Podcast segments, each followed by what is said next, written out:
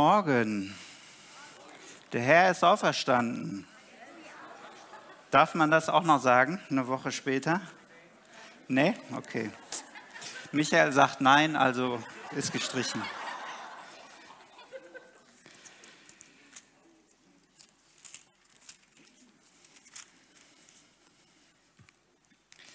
Kleiner Fun Fact ähm, zu Beginn. Ich war gestern, nachdem ich so meine Vorbereitung abgeschlossen habe und alles soweit stand, ähm, bin ich noch eine Runde beten gegangen, habe meine Jacke angezogen ähm, und bin so ja, durch unser Gebiet so ein bisschen spazieren gegangen, habe gebetet und kam wieder und ich habe in meiner Jacke äh, in einer Tasche habe ich immer so Münzgeld drin, weil das immer ähm, in, in mein Portemonnaie nicht reinpasst. Und dann habe ich das in meiner Tasche und dann kam ich wieder und hatte so das Münzgeld in der Hand und hab dann, bin dann in die Tür rein und habe dann gesagt, Kinder, Taschengeld. Und die Emmy, was? Du hast Taschengeld gekriegt vom Beten?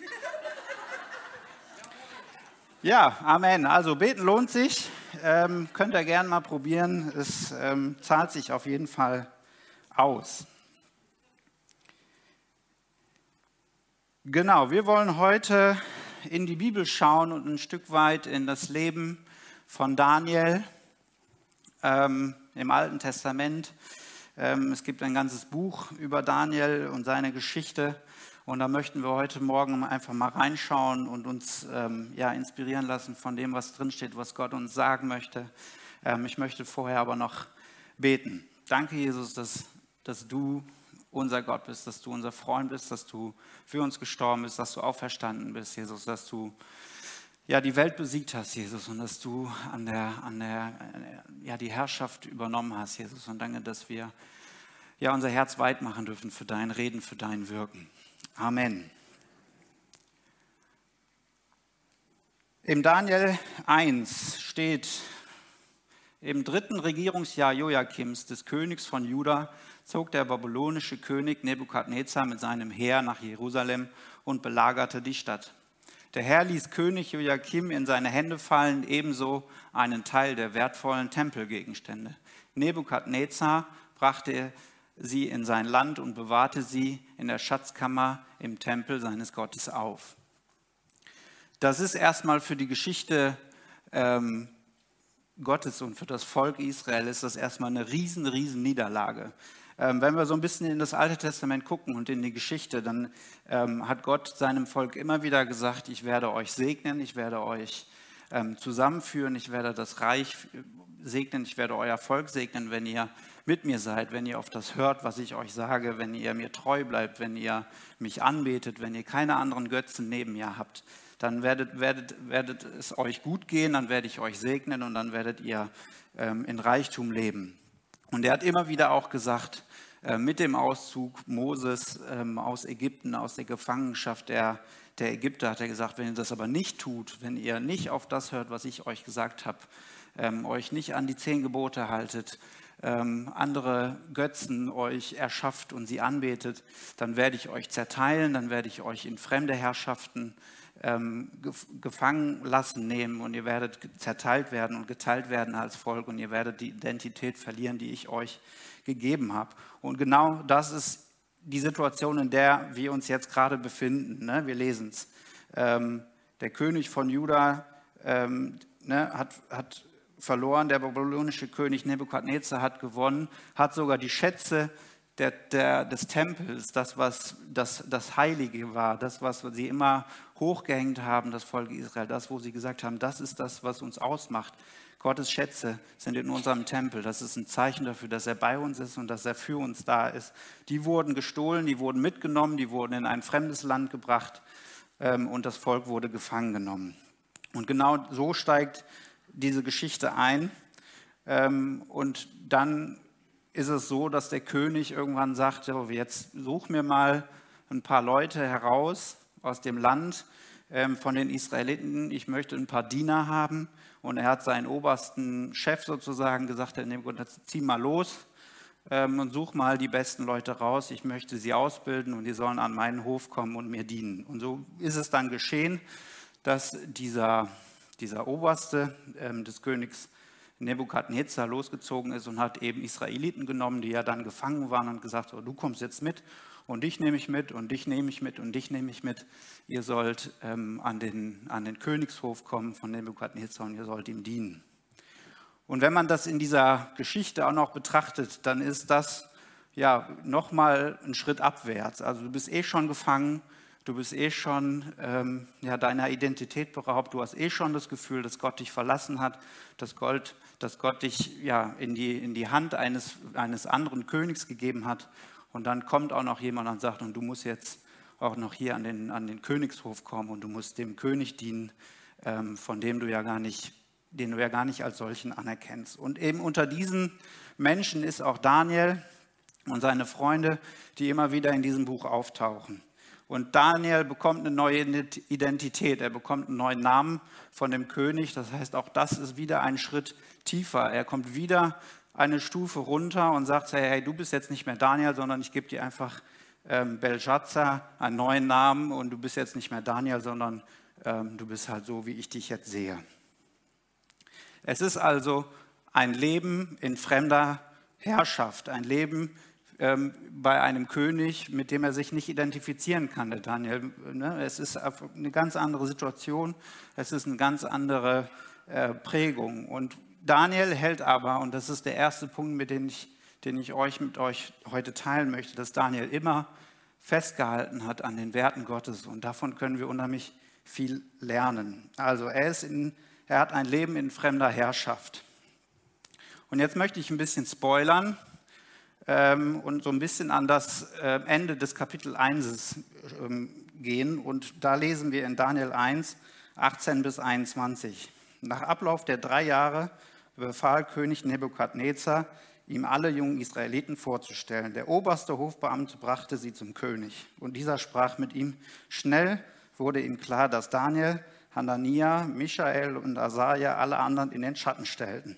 So wurden sie in den königlichen Dienst aufgenommen. Immer wenn der König vor schwierigen Entscheidungen stand und auf ein sicheres Urteil angewiesen war, fragte er diese vier Männer um Rat. Dabei zeigte sich, dass sie allen Wahrsagern und Geistesbeschwörern seines Landes weit überlegen, überlegen waren. Daniel diente am Königshof bis zum ersten Regierungsjahr des Königs Kyros.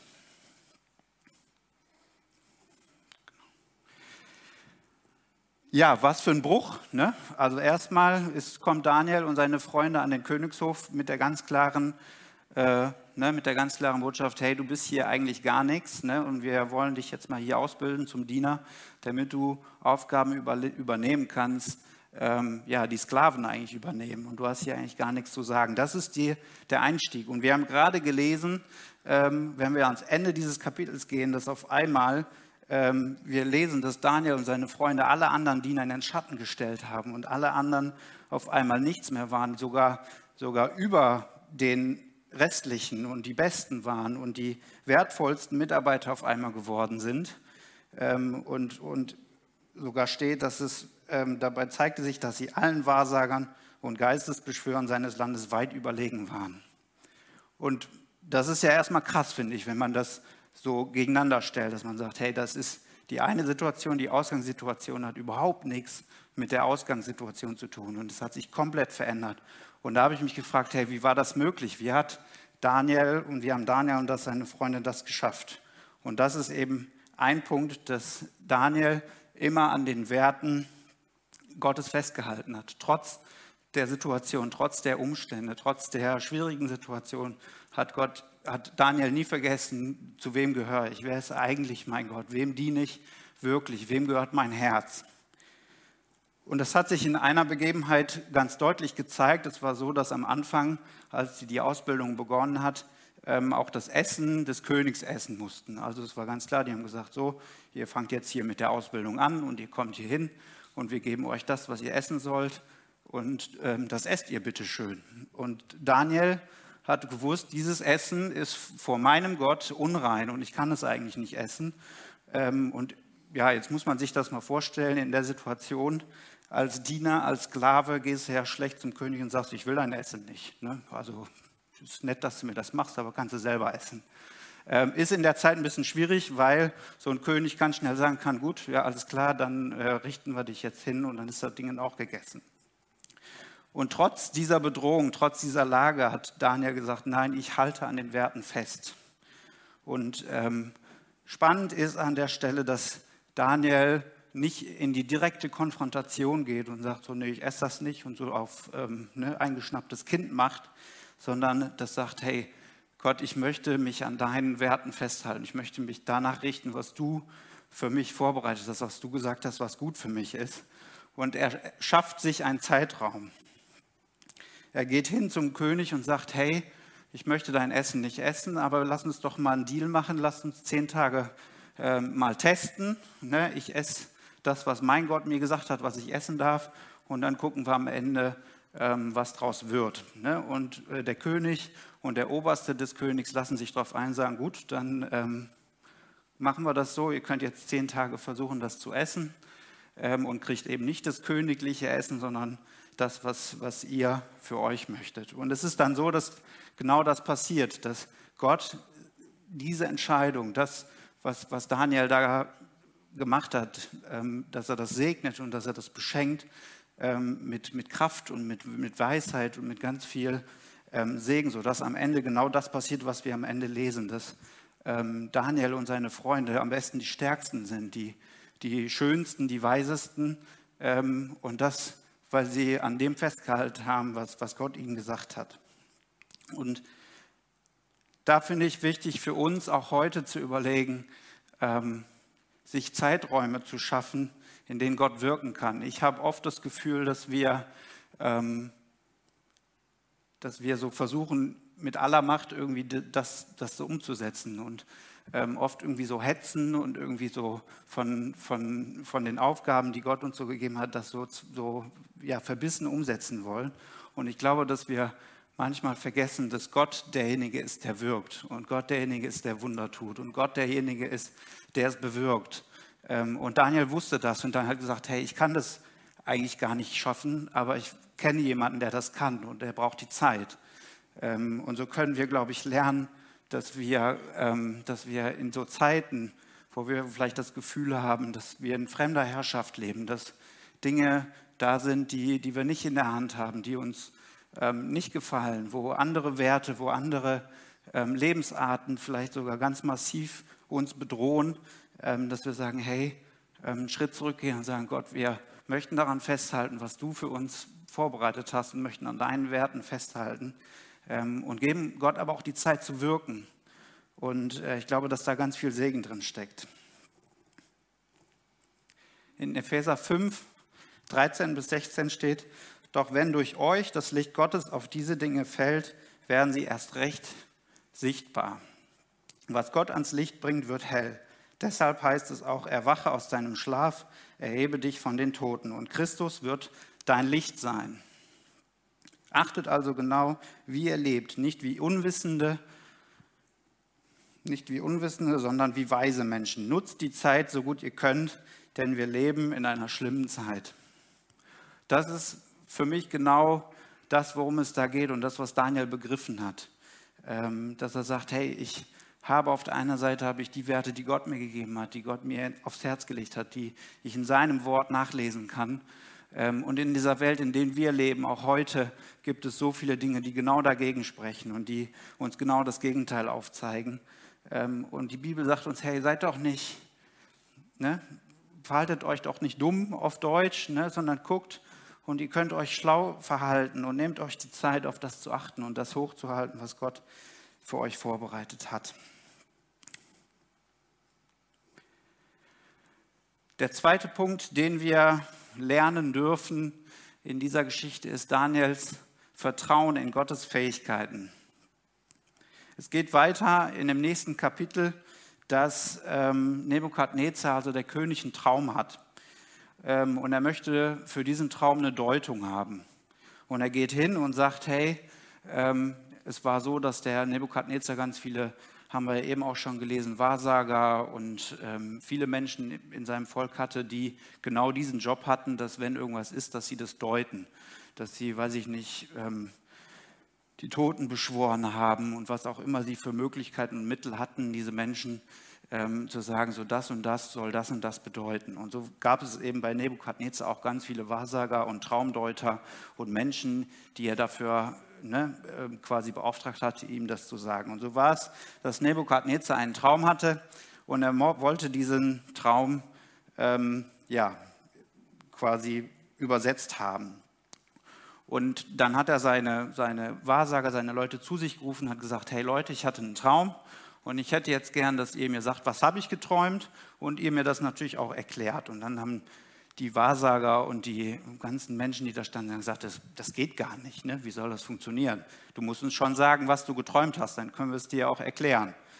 Und Nebukadnezar sagte, nee, ähm, ne, ich will das nicht. Ich möchte, dass ihr mir genau sagt, was habe ich geträumt und es dann übersetzt, weil so kann ich überhaupt herausfinden und sehen, dass ihr die Wahrheit sagt. Und dann ist ein Streitgespräch entstanden, ähm, kann man im zweiten Kapitel nachlesen und die, die Menschen, die da standen, haben gesagt, das, das funktioniert nicht, das können wir gar nicht machen, das können wir nicht leisten, wir können dir ja nicht sagen, was du geträumt hast. Und Nebukadnezar ist aber standhaft geblieben, hat gesagt, ja alles klar, wenn das so ist, dann werdet ihr alle hingerichtet und dann gebe ich jetzt den Befehl, wenn ihr das halt nicht könnt, dann ist das euer Pech. Und dann hat er seine, seine Soldaten losgeschickt und hat gesagt, all die, die diesen Job von mir bekommen haben, Träume zu deuten, die schickt mal her, die wollen wir jetzt alle umbringen. Und in der Vergangenheit ist schon klar geworden, dass Daniel und seine Freunde ähm, einen anderen Gott hatten und eine Beziehung zu einem anderen Gott, ne, einem Gott, der jetzt nicht von, von Nebukadnezar war. Ähm, und so sind diese Soldaten losgegangen und der Daniel hat dann einen davon gesehen und gesagt, hey, was, was ist hier los? Ne? Ähm, erklär mir mal, was, was ist passiert? Und der Soldat erklärt dem Daniel, was die Situation war, ne? dass ähm, der Nebukadnezar einen Traum hatte und ihn gern gedeutet haben möchte, ähm, aber eben auch den Wunsch hat, dass dieser Traum ähm, erst überhaupt gesagt wird ne? und eben unklar ist, was der Nebukadnezar geträumt hat. Und Daniel sagt in dem Moment, okay, du kannst deinem König sagen, ich werde dir den Traum sagen und ich werde ihn deuten, aber ich brauche Zeit. Und das ist schon, finde ich, eine krasse Geschichte, wenn man mal darüber nachdenkt, ähm, was auch dahinter steht. Also es ist ein Hinrichtungsbefehl des Königs, ist ausgesprochen. Ne, die Soldaten gehen schon raus, um die Leute einzusammeln, um sie letztlich umzubringen. Ähm, und Daniel fragt nach, was ist hier los? Ähm, und kriegt es dann erklärt und sagt, ja, alles klar, ich mache das. Ne? Ich weiß, ich habe einen Gott, der das kann. Und das hat mich unglaublich begeistert. Also Daniel vertraut in Gottes Fähigkeiten. Daniel 2, 47 und 48. Es gibt keinen Zweifel, und auch da spoilern wir jetzt wieder und gehen an das Ende der Geschichte und lassen den, den, den Mittelteil raus. Daniel 2, 47 und 48, es gibt keinen Zweifel, euer Gott ist der größte aller Götter und der Herr über alle Könige. Er bringt Verborgenes ans Licht, sonst hättest du dieses Geheimnis nie aufdecken können. Nebukadnezar gab Daniel eine hohe Stellung am Hof und beschenkte ihn großzügig. Er setzte ihn als Statthalter über die ganze Provinz Babylon ein und ernannte ihn zu seinem obersten Berater. So, auch da wieder möchte ich die Diskrepanz, die, die, die Anfangssituation und die, das, was wir gerade gelesen haben, nebeneinander stellen. Es gibt einen Hinrichtungsbefehl des Königs. Es gibt seinen Wunsch, hey, ich habe einen Traum gehabt, ich möchte, dass du mir das erklärst. Ich möchte, dass du mir sagst, was ich geträumt habe.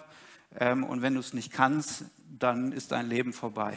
Und am Ende sagt der König genau das, was wir gerade gelesen haben. Auch das ist wieder unfassbar ja, komplett umgedreht, die Situation.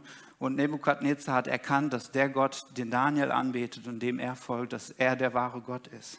Und was ist passiert? Genau das, was ich eben schon angedeutet habe.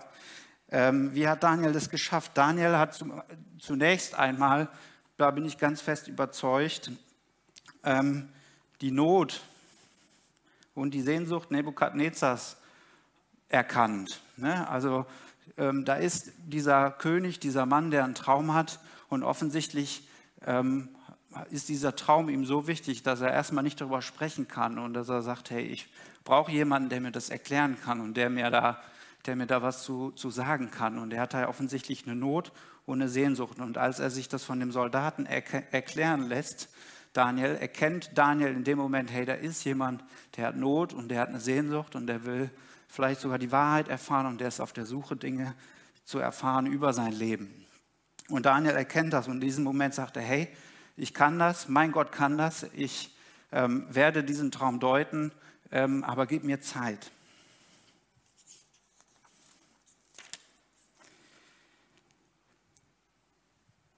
Daniel kennt also die Fähigkeiten Gottes und er nimmt sich Zeit mit Gott. Er geht ganz bewusst zum König und sagt, ähm, lieber Nebukadnezar, äh, mein Gott kann das und mein Gott ähm, wird mir zeigen, was dein Traum ist und was die Bedeutung ist, aber ich brauche Zeit, um seine, ähm, seine Gegenwart aufzusuchen, um mich von ihm inspirieren zu lassen, mir die Antworten geben zu lassen. Und auch das, finde ich, ist ein ganz großer Schlüssel, ähm, von dem wir viel lernen können, ähm, dass, dass ähm, ja, Daniel sagt, hey, ich weiß um die Fähigkeiten meines Gottes. Ich weiß, dass er Dinge tun kann. Ich weiß, dass er Wunder tun kann. Ich weiß, dass er Kranke heilen kann. Ich weiß, dass er Verborgenes ans Licht bringen kann. Ähm, aber Daniel ist sich auch klar, das ist nicht mein Werk, sondern das kann nur Gott. Und ich brauche Zeit, um, um das in Erfahrung zu bringen und muss Gott fragen, hey, was ist das, was du willst? Und erstaunlich finde ich an der Stelle, dass ähm, ja, die Reihenfolge. Oft ist es so, und ich kenne das in meinem Leben, dass ich erst immer so auf das Go von Gott warte und dann losgehe und sage, so jetzt können wir das und das machen. Und ähm, wenn ich so den Eindruck habe, ähm, du kannst jetzt mal, weiß ich nicht, für die Christine beten, dann mache ich das. So, ne? und, und Daniel dreht es aber genau um. Der sagt, nö, ich setze das, was ich weiß, was Gott kann, an erster Stelle und sagt, er kann das, gar kein Problem ähm, und nimmt sich dann die Zeit, um die Gegenwart Gottes zu suchen, um sich inspirieren zu lassen. Und ich finde, das ist etwas, was, was ich ganz oft in meinem Leben ja, erkannt habe, was, was ich genau umdrehe. Ne? Dass ich sage, ich warte irgendwie auf ein Zeichen, auf irgendeine Situation, ähm, ne? auf, weiß ich nicht, eine, äh, ein Handzeichen von Michael, dass er sagt, so jetzt, ja, das war das Zeichen, jetzt ähm, darf ich predigen oder jetzt kann ich das machen ne, dass wir das irgendwie versuchen zu deuten, ähm, anstatt zu vertrauen, dass Gott ähm, das in uns hineingelegt hat, dass Gott uns nicht allein lässt, dass Gott uns führt, dass sein Geist uns ähm, leiten wird ähm, und dann die Gegenwart Gottes zu suchen. Und da, glaube ich, sind wir herausgefordert und immer wieder neu ähm, dürfen wir uns da das vornehmen, dass wir ähm, in Gottes Fähigkeiten vertrauen und nicht vergessen, uns Zeit zu nehmen, um das dann auch in seiner Gegenwart zu klären und seine Gegenwart zu suchen.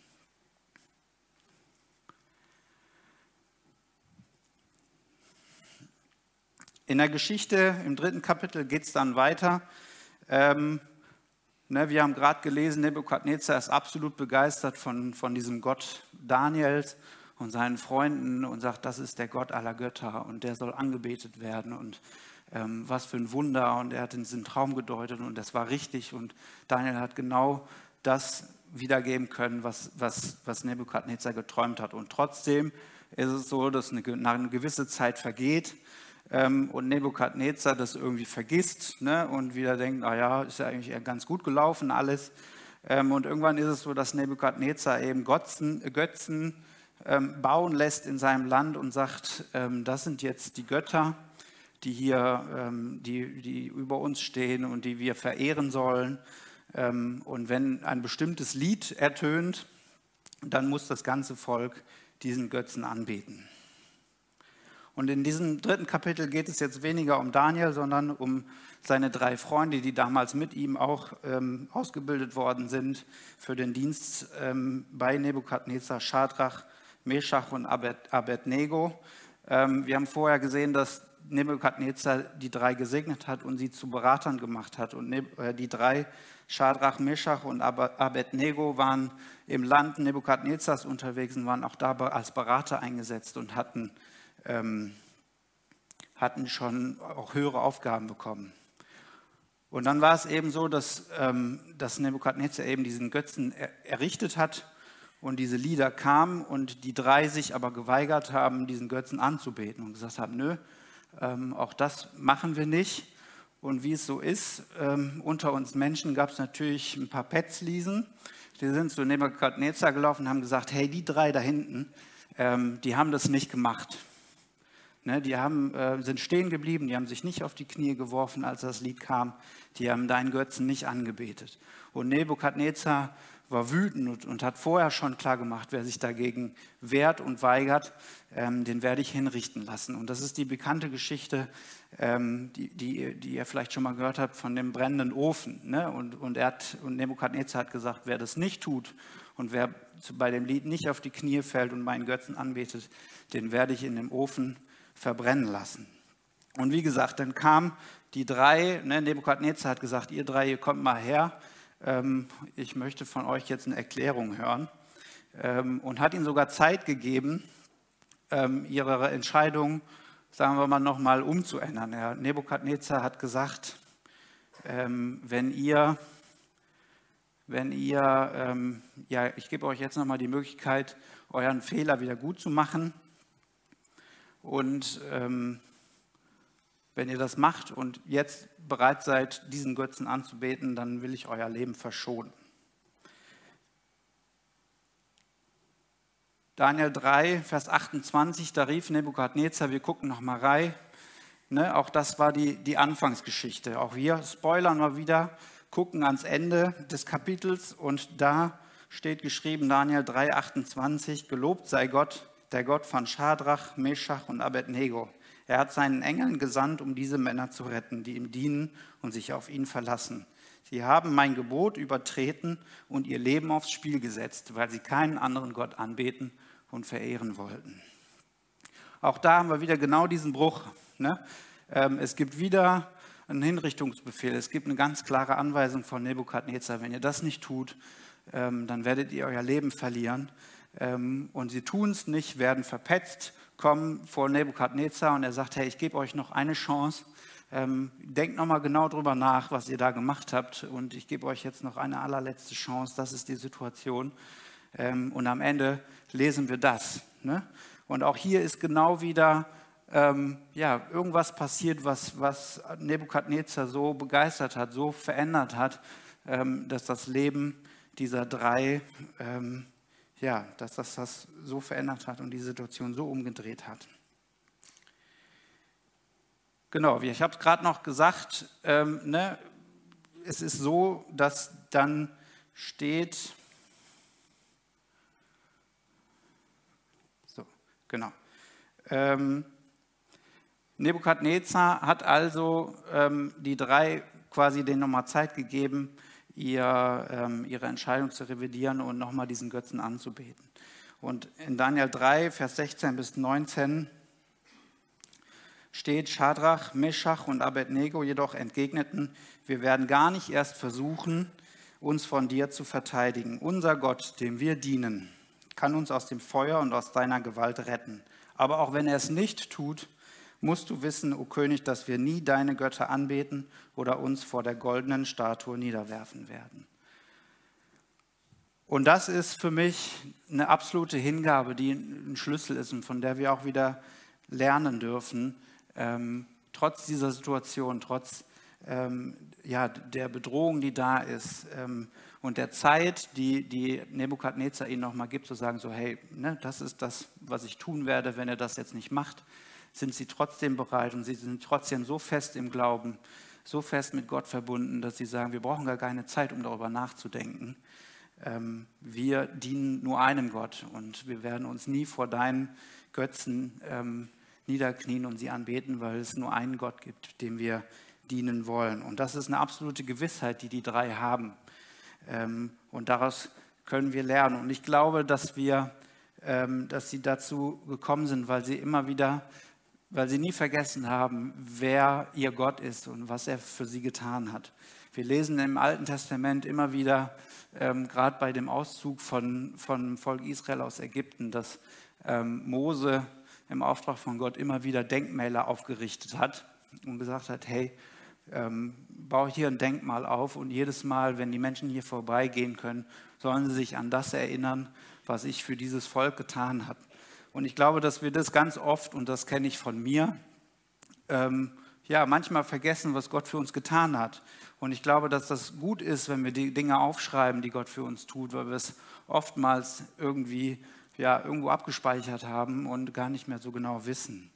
Und die drei waren, hatten ne, nach, der, nach der Entwicklung erstmal ein gutes Leben. Sie waren zu Beratern ernannt worden.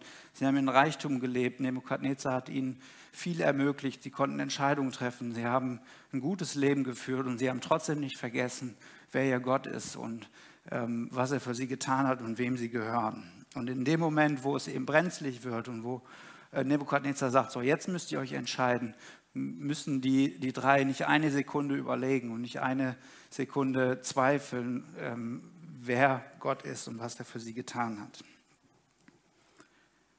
In Jakobus 5, 13 steht, leidet jemand unter euch, dann soll er beten.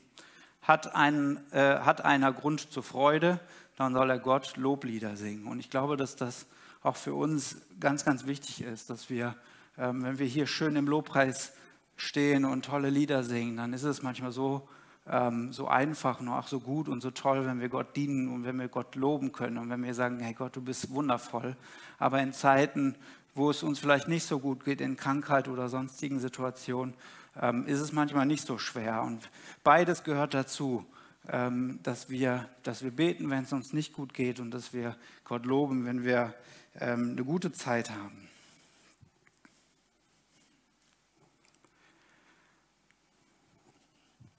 Ein vierter Punkt, den wir aus dieser Geschichte lernen können, ist ähm, ein ehrlicher Gehorsam.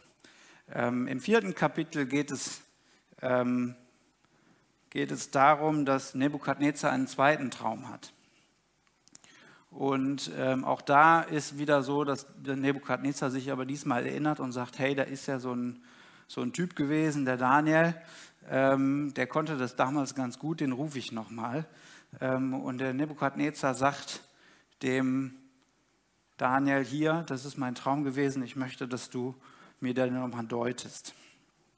Und Daniel hört diesen Traum und weiß ganz genau in dem Moment, weil Gott ihm das schon übersetzt hat, dass er gesagt hat, dieser Traum hat eine ganz üble Bedeutung für den Nebukadnezar. Und jetzt muss man sich wieder vorstellen, die Situation, der König ne, ruft einen zu sich und sagt, hier, das ist mein Traum und Gott gibt dir schon die Deutung auf und du weißt ganz genau, wenn du das jetzt sagst, kann das auch wieder das Ende bedeuten. Ne? Wenn du dem jetzt das übersetzt und die Bedeutung erklärst, dann kann es sein, dass der König sagt, gut, das war zu viel, Daniel, das kann ja gar nicht sein, du musst dich geirrt haben und dein Leben ist jetzt zu Ende.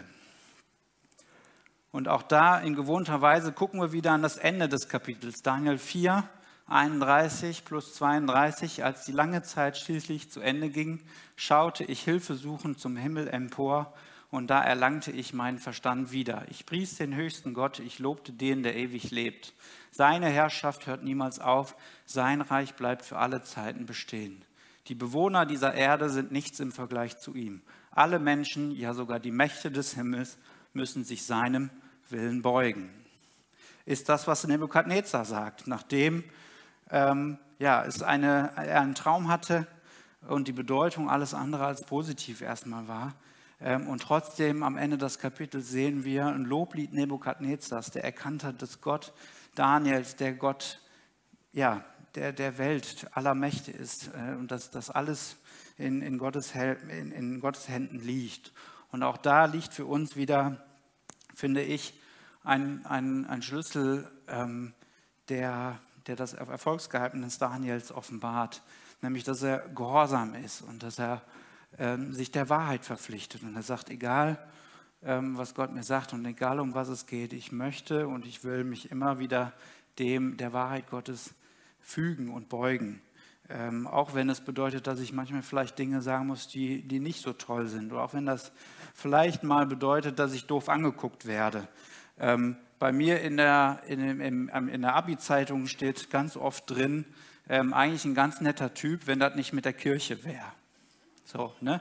Ähm, oder, weiß ich nicht, ist in einer Sekte oder so stand, oder hat einer so geschrieben. Ähm, ne? Das sind so die Sachen, ja gut, ich konnte das ganz gut akzeptieren, weil es ja so ist. Also es ist jetzt keine Sekte, ne? natürlich nicht. Ähm, aber ja, ich habe mich in vielen Bereichen meines Lebens war ich ein Stück weit anders als viele andere. Ähm, und viele fanden es komisch, dass ich sonntags in den Gottesdienst gegangen bin, weil das ja so langweilig ist und doof ist und das macht man nicht mehr. Ähm, so, ne? Und da machen wir einen Unterschied und wir ähm, gehören und wir verpflichten uns der Wahrheit. Ne? Und in, unseren, in unserer Zeit, in unserem Land ist es ja noch relativ einfach, weil wir bis auf vielleicht ein paar blöde Sprüche, ähm, ein paar blöde Blicke im Prinzip nicht mehr verlieren. Ähm, in anderen Ländern und in anderen Nationen ist das anders, wenn wir zu Gottes Wahrheit stehen. Und da können wir dankbar sein. Da bin ich dankbar für, dass wir hier in Sicherheit leben und dass Gott uns schützt und bewahrt und wir noch so viele Freiheiten haben.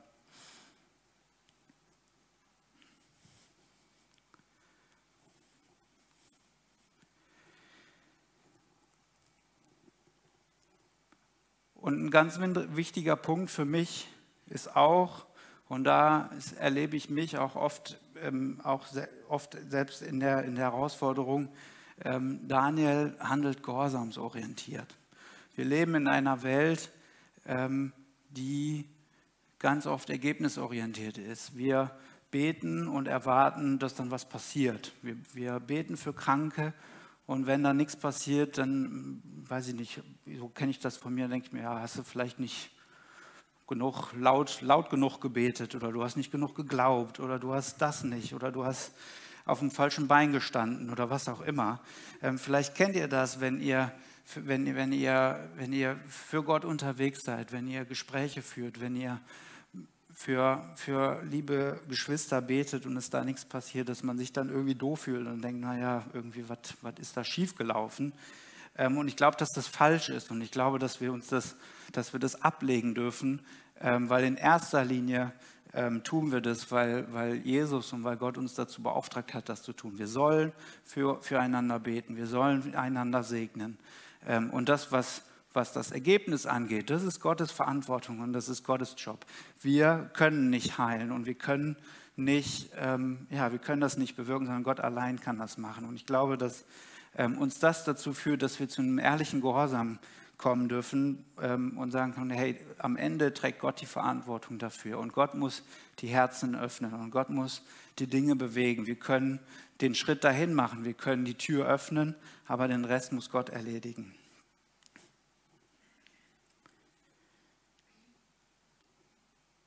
Ich würde zum Abschluss gern noch beten. Äh, das Lobpreisteam kann auch gern schon nach vorne kommen. Ähm, genau.